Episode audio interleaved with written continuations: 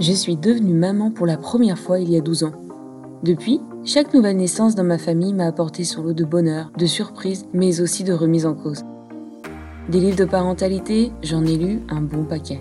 Des erreurs, j'en ai fait aussi un bon paquet. Et mon meilleur outil, ça a toujours été mon intuition. Ça valait ce que ça valait.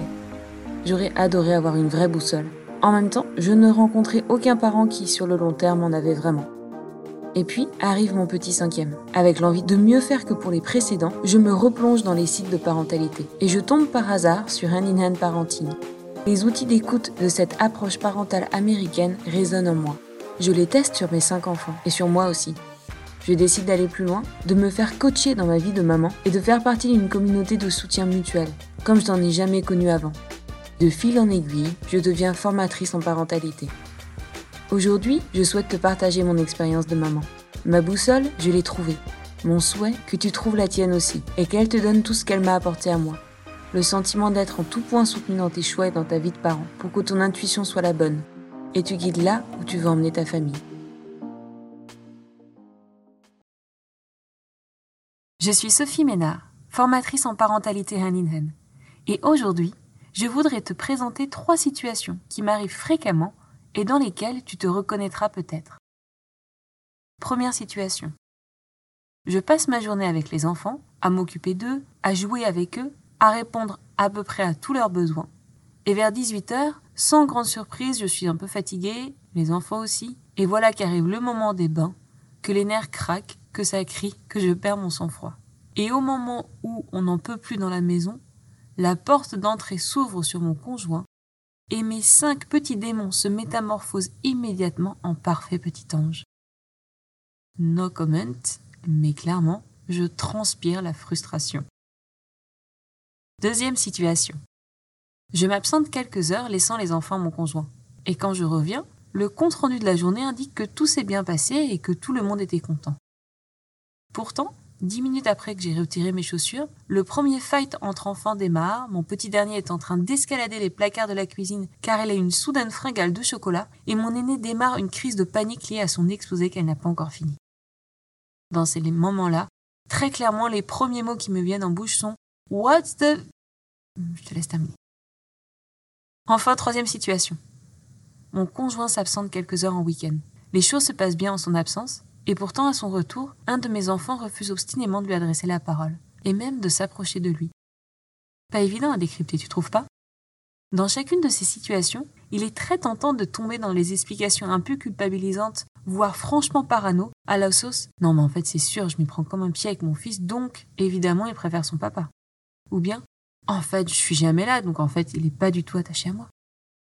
Alors, on va remettre tout ça à plat et on va déboulonner toutes ces fausses interprétations. Tu me suis? C'est parti. La première chose que je voudrais partager avec toi, c'est que quand un enfant est avec un parent, il est très fréquent de voir son comportement se détériorer quand arrive un deuxième, voire un troisième adulte. Et c'est bien l'arrivée de l'autre adulte qui va entraîner l'explosion chez les enfants de tous ces sentiments. Alors, c'est parti pour le décodage. Observe le temps que tu passes avec ton enfant versus le temps que ton conjoint passe avec ton enfant on sait qu'un enfant développe une plus grande sécurité émotionnelle avec l'adulte qui passe le plus de temps avec lui. Pas étonnant donc que les choses se détériorent quand celui-ci réapparaît après s'être éclipsé.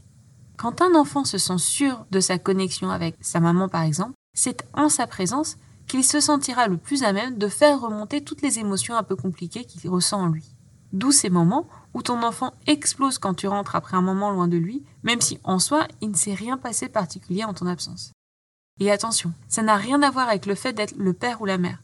C'est juste lié au fait de passer plus de temps avec son enfant. Je t'encourage dans ces cas-là à analyser la situation comme étant en fait l'inverse de ce que l'enfant tend à exprimer. Papa, papa, je veux rester avec maman peut donc être analysé comme Papa, c'était long sans toi, trop long. Maintenant que vous êtes là tous les deux, ça peut enfin sortir. Un autre élément aussi à avoir en tête, c'est que les choses peuvent changer en permanence. Un coup, notre enfant va préférer son papa, un coup, ce sera nous. Notre enfant perçoit à son niveau toute la complexité des relations qui se jouent autour de lui. Avec notre conjoint, il y a mille facettes dans notre relation, et c'est ce qui la rend fascinante, mais aussi complexe. Il arrive très souvent que si une des facettes de cette relation rencontre des difficultés, cela résulte dans notre enfant captant cette situation et signalant par un comportement un peu compliqué que pour lui non plus, ça va pas. Pas besoin de te faire un dessin, je pense. Mais quand je rentre dans une période de stress intense liée à mon boulot, je te laisse deviner avec qui mes enfants préfèrent passer du temps. Bon, avoir le privilège d'être la personne préférée et référente pour que son enfant se décharge de toutes ses émotions, c'est bien beau, mais c'est bien relou aussi parfois. Ajoute à ça les tensions de couple liées à ces mouvements de balancier incessantes, papa, papa, que maman, et vice versa, et la coupe est bientôt pleine. Du coup, on fait quoi? Eh bien, on respire un grand coup, on se retrousse les manches et on y va, avec l'aide de quelques outils que je te propose de tester. D'abord, on change le discours qu'on se fait dans notre tête. Non, notre enfant n'est pas en train de nous faire une scène, il est juste à côté de ses pompes. Si on part du principe qu'il fait un caprice, cela implique l'idée que c'est un comportement qu'il adopte de façon volontaire. Or, quand un enfant perd son sentiment de connexion, il part un peu en vrille, et il lui est impossible de se comporter correctement. Ce n'est pas vraiment lui qui choisit. Dans ces moments-là, son comportement est certes ennuyant, mais parfois, il faut un peu en passer par là.